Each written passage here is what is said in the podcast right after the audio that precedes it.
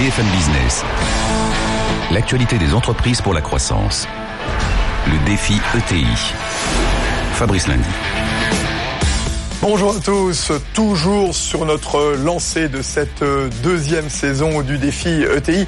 Avec un mot d'ordre, hein, faisons grossir les PME, transformons-les en entreprises de taille intermédiaire bien solides. Il faut qu'il y en ait davantage en France. On en a besoin. Alors prêt pour un nouveau numéro Voici le défi ETI.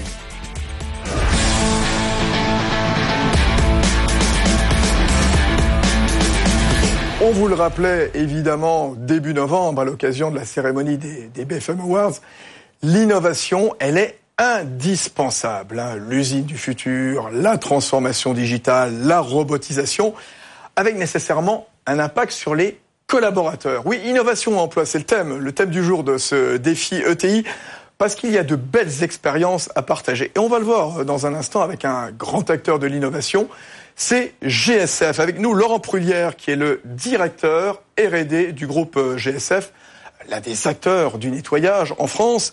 François Perret nous accompagne également, c'est le directeur général de Pacte PME, une association qui réunit des grandes entreprises, des collectivités en vue de faire grandir les PME et qui vient de lancer justement, eh bien ça tombe bien, le programme Destination ETI ou des patrons d'ETI, coach des patrons de PME. Auparavant, évidemment, comme à chaque fois, nos amis de la Banque Palatine. Céline Mécoui, bonjour. Bonjour Fabrice. Céline Mécoui, qui est le directeur des ETI des Hauts-de-France à la Banque Palatine, venue de Lille, justement, dans ce studio de BFM Business.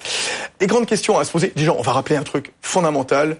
L'innovation, c'est essentiel. Hein. Alors, c'est même plus qu'essentiel, c'est indispensable, puisqu'elle elle, engendre un investissement, et l'investissement retombe sur euh, sur les, collaborateurs, euh, génère des revenus et génère euh, effectivement des emplois. Hum. Cette innovation, comment on la met en musique justement quand on parle d'emploi? Alors l'innovation, les hum, l'emploi, oh, il y avait une statistique qui sortait il n'y a pas très longtemps de McKinsey qui disait que hum, en 25% des emplois créés depuis 1995 en France étaient expliqués par Internet. Donc aujourd'hui, tout le monde est visible et aujourd'hui, l'emploi, euh, une société ne doit plus simplement se montrer pour attirer de nouveaux talents, mais, mais euh, on doit euh, donner la parole aux collaborateurs et attirer effectivement via les talents, les nouveaux talents via les collaborateurs. Attirer les talents, les questions de formation. On va voir tout ça dans un instant avec vous, Céline Mécoui, entre autres. Hein. Je vous parlais, notre ETI à l'honneur aujourd'hui, c'est GSF, entreprise née en 1963. Son portrait signé Erwan Morris. Ils sont un peu les travailleurs de l'ombre plus de 30 000 collaborateurs, ceux que vous ne voyez pas toujours et qui s'effacent pour que tout soit beau avant votre arrivée dans les bureaux ou les magasins. GSF, une entreprise multitâche qui s'attaque à la saleté, aux microbes, aussi bien en open space et au-delà, dans les centres commerciaux, les administrations, les usines. C'est ce qui fait aujourd'hui la force de cette entreprise familiale, son expertise dans les milieux sensibles les hôpitaux, les aéroports et même les centrales nucléaires. GSF a professionnalisé le nettoyage. 39 des groupes du CAC 40 lui font confiance. L'entreprise française fondée il y a un demi-siècle à Paris est constamment en quête de nouvelles innovations. La dernière en date, cette laveuse intégralement automatisée pour améliorer l'efficacité du lavage industriel. En somme, un robot nettoyeur qui se balade dans les allées pour laver les sols sans qu'aucun humain n'ait besoin d'intervenir. Avec un chiffre d'affaires de 740 millions d'euros dans le monde en 2015, GSF réinvestit 3% de ce montant dans la formation. L'entreprise a d'ailleurs créé son propre organisme interne pour former ses salariés et fait la part belle aux jeunes travailleurs car l'emploi est une priorité pour cette entreprise qui cherche à encadrer au mieux ses salariés avec un chef d'équipe pour 12 agents d'entretien, un ratio important pour une entreprise de cette taille. Aujourd'hui basé à Sofia Antipolis, le spécialiste de la propreté ne compte pas s'arrêter là. Il a développé une cellule innovation destinée à dénicher des startups qui pourraient travailler avec lui afin de continuer à se moderniser. Oui, passionnant donc, euh, oui, ce, portrait signé Juan Maurice. C'est vrai, Laurent Prulière, vous êtes l'un des leaders français donc de la propreté, mhm. des sites industriels, des sites commerciaux. Alors vous êtes multicarte, on l'a vu hein, dans le portrait, donc bureaux, usines, industrie pharmaceutique, hôpitaux, hôtels, nucléaires, galeries commerciales, agroalimentaires. Comment on s'adapte à chacune de ces activités tellement différente parce que c'est pas la même chose de nettoyer un, open space qu'une clinique. Hein. Forcément, c'est toujours des mètres carrés, mais c'est sûrement pas la même façon de s'y prendre. Donc on a un réseau d'experts, c'est les, les, les, les, personnes qui composent le service recherche développement pour lequel je suis l'animateur.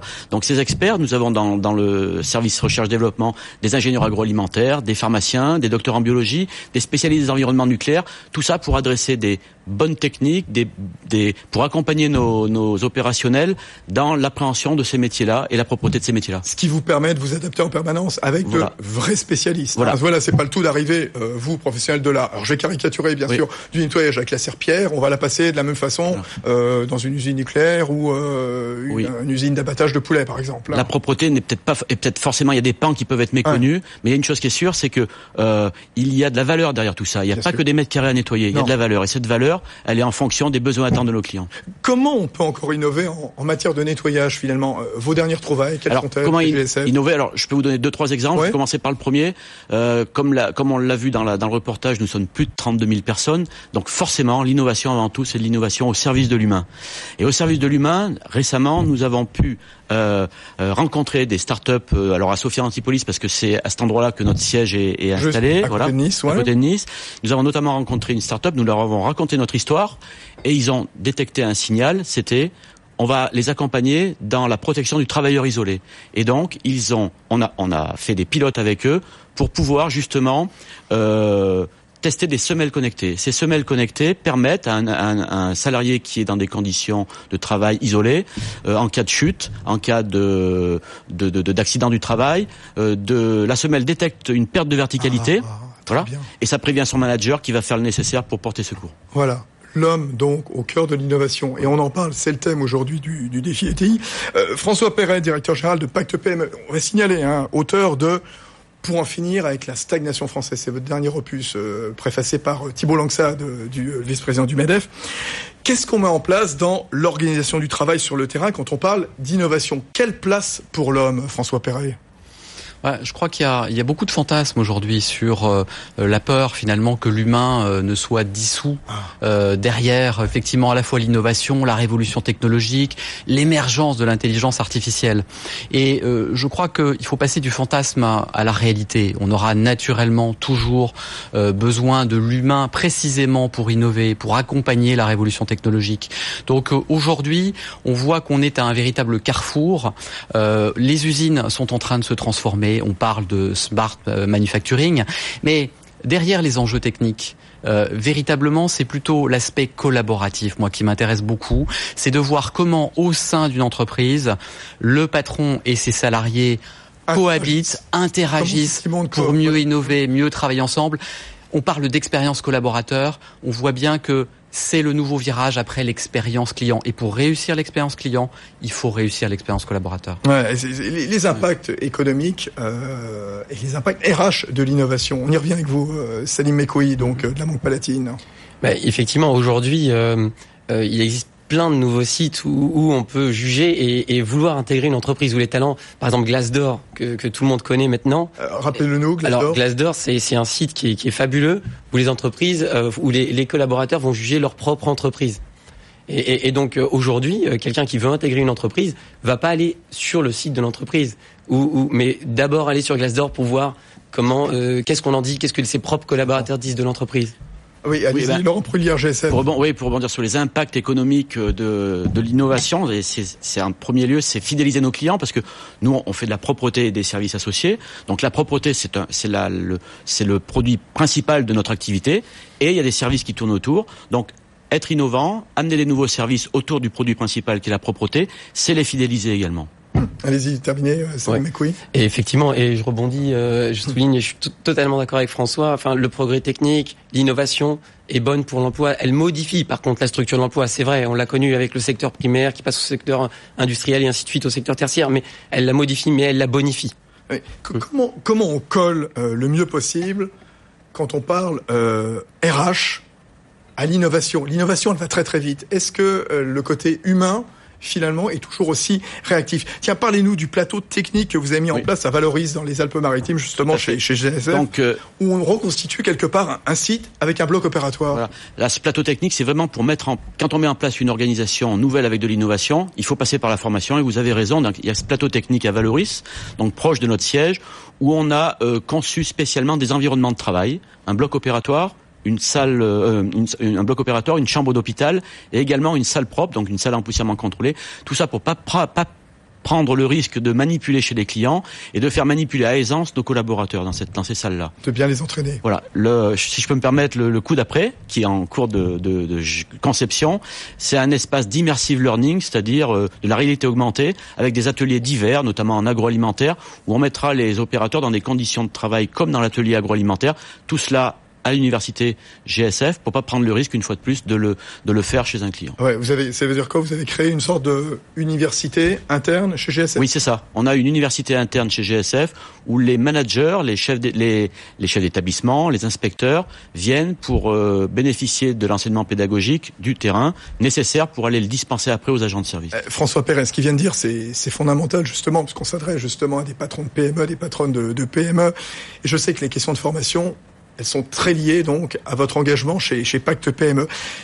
Qu'est-ce qu'on peut faire encore euh, davantage pour euh, faire porter l'effort sur la, formation Est-ce que l'innovation, est-ce qu'elle conduit quelque part à accélérer euh, la problématique formation? On est obligé de se poser cette question parce que euh, McKinsey le dit, par exemple, 900 000 emplois ne seront pas créés à l'horizon 2020 parce que notre économie ne dispose pas des compétences pour accompagner la révolution technologique.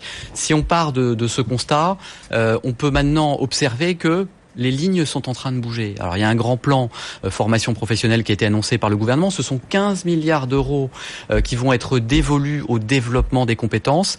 Mais évidemment, euh, il faut que cet argent soit utilisé à bon escient. Aujourd'hui, le vrai retard de notre économie, c'est les jeunes euh, décrocheurs, ceux qui ne sont pas sortis du système éducatif avec une qualification, ce sont les chômeurs de longue durée, mais aussi les salariés aujourd'hui en poste qui, pour une partie d'entre eux, n'ont pas encore le niveau de qualification requis, pour affronter la, la révolution technologique.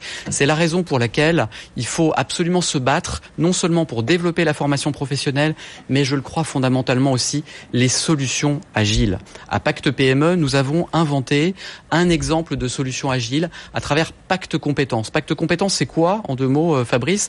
C'est du partage de compétences entre des dirigeants de PME qui en manquent sur les aspects stratégiques, sur les aspects managériaux, et des grands groupes qui en ont et qui vont pouvoir les mettre à disposition sur des missions courtes, de faible durée, de 1 à 5 jours. Je crois qu'il faut aussi qu'on soit dans une logique de solidarité inter-entreprise pour faire gagner notre économie. La formation, c'est l'expression de cette révolution collaborative qui est en train de s'engager. Salim Mekoui de la Banque Palatine et Laurent Proulière de, de GSF. Allez-y Salim Mekoui, enchaînez. Bah, effectivement, le, la formation. Alors, il faut aussi repenser, je pense, les, les services RH, les de, de, formateurs, les recruteurs doivent aussi changer leur position euh, vis-à-vis des, des, nouveaux talents. Effectivement, parce qu'il y a les collaborateurs, mais il y a aussi les nouveaux talents qui vont intégrer l'entreprise. Quel, quel, nouveau regard faut-il porter bah, justement? Aujourd'hui, euh, effectivement, euh, le, le, collaborateur, la lettre de motivation peut se demander aujourd'hui de son utilité. Euh, le collaborateur aujourd'hui, le talent, il veut postuler avec son téléphone portable sur LinkedIn en deux trois clics. Euh, et, et, après, ça n'empêche pas que cette désintermédiation entre guillemets ce digital, d'avoir un vrai rencontre avec la personne et d'avoir euh, vraiment euh, de rencontrer la personne et de s'intéresser à la personne. Donc il y a une nouvelle façon aussi de recruter, c'est ce que vous voulez Exactement. dire. Exactement. Ah, oui. Laurent Prulière, GSF. Oui, juste pour rebondir sur ce que disait François au, au, niveau de la mise en relation des différentes entreprises pour créer du, du de la richesse.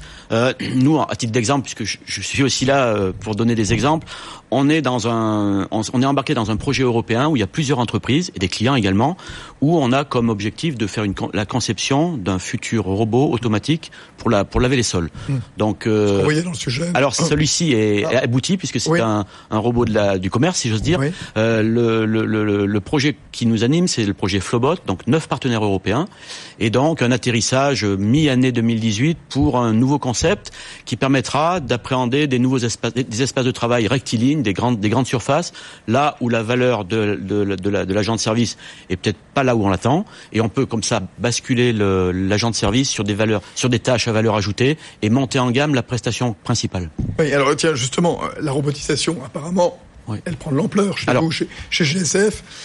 Est-ce que ça se fait au détriment de l'homme? Alors non, je pense que je vais même dire l'inverse. La robotisation, c'est au service de l'homme et non pas au détriment de l'homme. Parce que je pense qu'il ne faut pas confondre la proie et l'ombre. Aujourd'hui, on, on a envie d'attribuer aux robots, être capable de tout faire partout. Euh, si on se projette dans quatre ans, dans, dans ce studio par exemple, peut-être qu'il y aura un robot. Hein il y aura peut-être un robot, mais il ne fera pas tout en tout cas. Donc euh, la robotique, oui, pour des tâches où l'homme n'a pas une valeur suffisamment euh, ajoutée, ou alors elles sont des tâches répétitives qui ne sont pas forcément intéressantes au niveau ergonomique. Par contre, on fait augmenter la prestation fondamentale en remettant l'individu, l'agent de service, sur des sur des sur des prestations qu'on peut peut-être euh, euh, faire de façon un peu moins moins fréquente. Bon, on n'en est pas loin avec ma voix de robot aujourd'hui. Hein, ça mm. tombe bien. Pardon à toutes et tous. François Perret, Pacte PME. La, question qu'on se pose tous, c'est est-ce que le, le robot est l'ennemi de l'emploi? Bon, il faut, il faut bien voir les choses aussi telles qu'elles sont. On estime qu'environ seulement 5% des emplois demain seront totalement occupés par les robots qui remplaceront l'homme. 5% seulement. Le processus d'automatisation est un processus extrêmement lent. Rappelons-nous, regardons, jetons un petit coup d'œil sur l'historique euh, de nos peurs. En 1923, euh, on a un, un inventeur euh, qui permet euh, à celui qui va prendre un ascenseur de pouvoir appuyer sur un bouton et de devenir autonome. Est-ce que pour autant, en 1923, les liftiers ont disparu? La réalité économique n'est pas du tout celle-ci. Dans les années 50, encore, le nombre de liftiers augmentait et les liftiers ont disparu au début des années 2000. Rendez-vous compte, 75 ans avant de faire disparaître l'homme de l'ascenseur.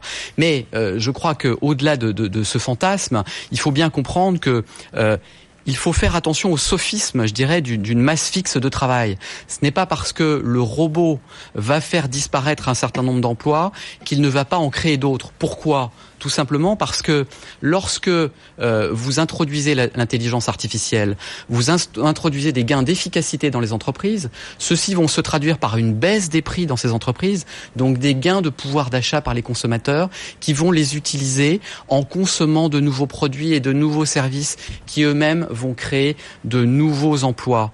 Euh, donc n'ayons pas peur, affrontons cette révolution technologique. L'innovation donc permet de créer des emplois, c'est ce que vous dites François Perret, la tête de PME. Euh, quand même, euh, euh, Laurent Prulière, directeur R&D du groupe GSF, mhm. on peut comprendre, j'imagine, que certains de vos collaborateurs sont méfiants quand on leur parle d'intelligence artificielle de robots. Qu'est-ce qu'il faut leur dire? Qu'est-ce que vous leur dites bah, justement? Il faut leur dire que le robot, enfin l'automatisme est une partie de l'innovation, mais c'est l'innovation, c'est tout sauf un signe de complexité. Hmm. On fait un métier qui est qui est dur, mais d'un point de vue fondamental, il est, il est assez simple à comprendre. Donc L'innovation, c'est tout sauf complexe. Il y a de l'innovation servicielle qui peuvent nous permettre de, mettre nos collaborateurs dans des bonnes situations de travail, qui permet de répondre aux besoins attendus de nos clients. Moi, je pense que quand on parle de l'emploi, euh, on va créer de l'emploi dans les années qui viennent parce que tout simplement, les services aux collectivités, les services aux entreprises vont augmenter. Il va y avoir aussi une, augmentation de la mobilité quand on analyse tous ces flux pour mettre, pour que les entreprises mettent leurs collaborateurs dans des bonnes conditions de travail. On parle de qualité de vie au travail. Il va falloir de l'hygiène et de la propreté. Et ça, c'est des choses que c'est un défi que GSF doit relever. Les nouveaux environnements de travail et surtout cette euh, cette augmentation de services euh, nouveaux dans les collectivités et les entreprises. Salim Mekwi, Banque Palatine. Oui, et puis cette vieille peur sur le robot, elle, date de, très longtemps. Le, robot, il faut bien des ingénieurs pour, pour créer ces robots. Et, et, des ingénieurs de mieux en mieux formés. Et puis l'évolution des robots avance. On parle François parlait d'intelligence artificielle. Effectivement, euh, on est en plein dedans. Euh, et, et, donc euh, euh, voilà, il faut des ingénieurs de plus en plus formés pour ça, et, et il faut rester positif. Et, l'investissement, l'innovation, comme je le disais en préambule, implique l'investissement, et l'investissement donne la croissance et l'emploi. Donc François Père, ça tombe bien puisqu'à propos de ressources humaines, vous aviez organisé une conférence il y a quelques jours seulement, Pacte compétences pour promouvoir les solutions agiles de renforcement de compétences des entreprises françaises. On est en plein dedans. Hein. Oui, on est on est en plein dedans parce que euh, d'abord, euh, je, crois qu'on est tous sur un chemin euh, qui est un chemin conséquent, lent, compliqué, qui est celui de la réindustrialisation. Mmh, mmh, mmh, Et je crois que ceux qui imaginent fabriquer de la réindustrialisation sans robots se trompent. Une illustration chiffrée de cette affaire-là. En France, on a encore 3 millions d'emplois industriels, euh, mais on en a perdu 600 000 chaque décennie depuis 30 ans. Où en sont nos amis allemands? Ils ont 6 millions d'emplois industriels et pourtant ils ont deux fois plus de robots que nous. Le combat qui est devant nous, c'est bien sûr celui de la cohabitation euh, la meilleure possible entre le robot et l'être humain, mais c'est celui de la robotisation de l'économie française. Seulement 1,25 robots pour 1000 salariés contre 2,70 en Allemagne. Mm, mm. Donc, ne nous trompons pas de combat ne taxons pas les robots. taxer les robots, c'est taxer l'innovation. Taxer l'innovation, c'est taxer le progrès. Et in fine, c'est taxer l'emploi. je voudrais qu'on revienne à un point qu'a abordé tout à l'heure François Perret, euh, donc du pacte PME. Peut-être la difficulté de trouver du personnel bien formé. Vous nous avez expliqué euh, tout à l'heure, Laurent Prolière, chez GSF, vous avez mis en place cette université, donc euh, ce centre de formation GSF. Vous avez même lancé une université GSF en ligne, plateforme de formation à distance, avec du e-learning. Est-ce que vous avez l'impression toujours que le personnel il est bien formé? Lorsque vous passez des petites annonces, est-ce que vous trouvez facilement pour recruter est-ce que vous ne faites pas partie des 200 000 postes qui restent non pourvus chaque année en France euh, quelque part? Non, alors l'emploi dans une entreprise de propreté, c'est avant tout euh, euh, euh c'est pérennisé par le, la loi des marchés, c'est-à-dire que une entreprise qui, qui quitte un, un, mmh. client, les, les, les, salariés sont repris par l'entreprise qui arrive. Donc on a cette protection de l'emploi. Après, euh, des nouveaux emplois qui, qui permettent de attirer les, futurs talents de demain, j'aimerais parler de ça surtout euh, plutôt que de parler de. J'aimerais parler que l'innovation, en fait, elle est là aussi non seulement pour être rester compétitif, mais pour attirer les futurs talents de demain. Donc euh, c'est un peu comme ça qu'on voit les choses, c'est-à-dire euh, montrer ce, ce, dont on est capable de faire. en termes de innovation de service, innovation technique, innovation de méthode, pour justement dire, ben écoutez, moi j'ai envie de rentrer dans cette entreprise, elle, elle, me fait envie quoi. Ouais, un, un, conseil pour ceux qui nous écoutent justement, quel management pour euh, concilier justement ces process avec euh, l'agilité, l'initiative, l'innovation? Comment attirer, comment retenir des compétences justement? Euh, je, finalement, quel est le rôle de la DRH Moi, je dirais là. Allez-y, Laurent Poulier, GSF. Moi, je suis donc, la parole aux autres responsable de l'innovation. Ouais. mais j'ai. vous travaillez avec la. J'ai deux, j'ai deux réponses. Enfin, il y a deux choses essentielles par rapport à votre question du management. C'est d'abord la proximité. Nous avons 123 établissements, donc nous sommes un maillage territorial important. Cette proximité près des clients, près de nos salariés et le taux d'encadrement également. Avec un taux d'encadrement fort et une proximité forte, le management permettra d'installer l'innovation là où elle doit être. Euh, François Pérez, Salim Mekoui, sur le management à mettre en place quand on parle d'innovation. Oui, euh, d'abord quand même rappeler qu'effectivement, sans système éducatif et sans système de formation professionnelle performant, on n'ira pas très loin en matière d'innovation, on le sait.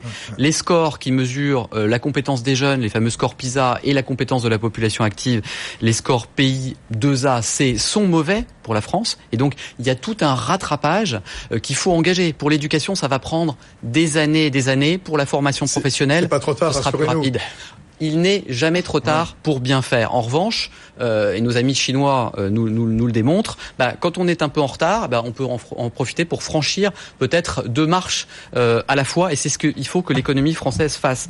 Maintenant, de façon extrêmement euh, opérationnelle, je crois qu'effectivement, l'enjeu de la transformation digitale et de l'innovation, c'est bien l'agilité des équipes en interne. Je crois que on, on parle de plus en plus d'intrapreneuriat.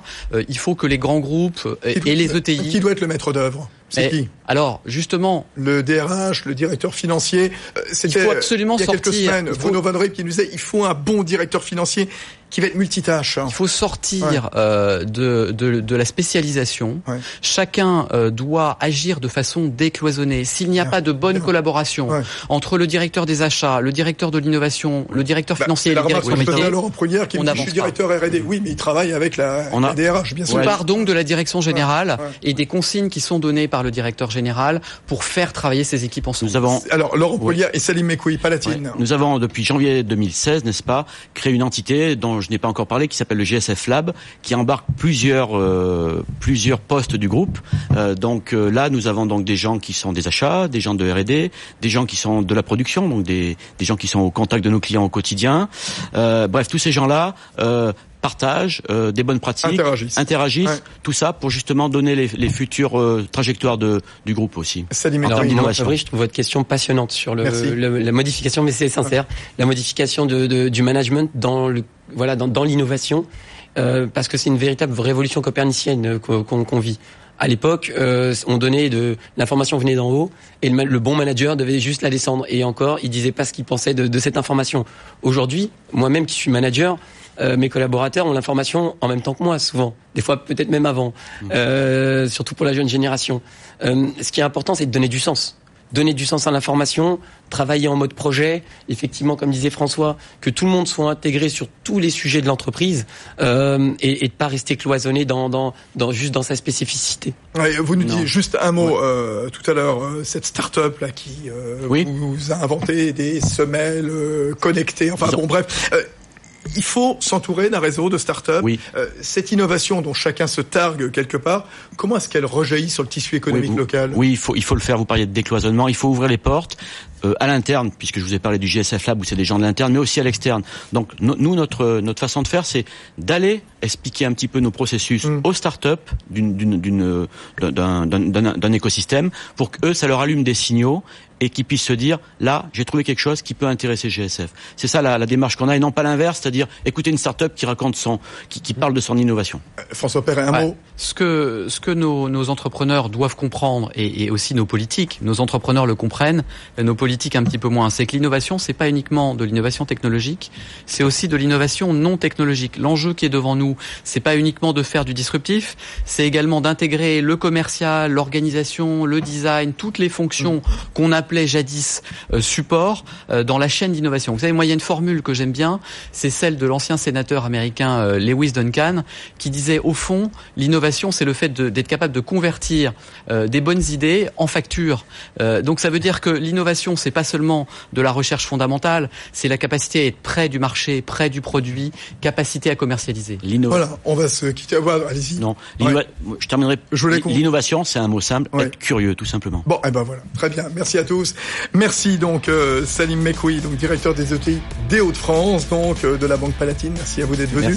On rappelle François Perret euh, qui est à la tête de Pacte PME pour en finir avec la stagnation française. Et puis Pacte PME qui vient de lancer ce programme Destination ETI, un programme d'accélération d'une trentaine de, PME français, justement, ou des patrons d'ETI, coach des patrons de PME.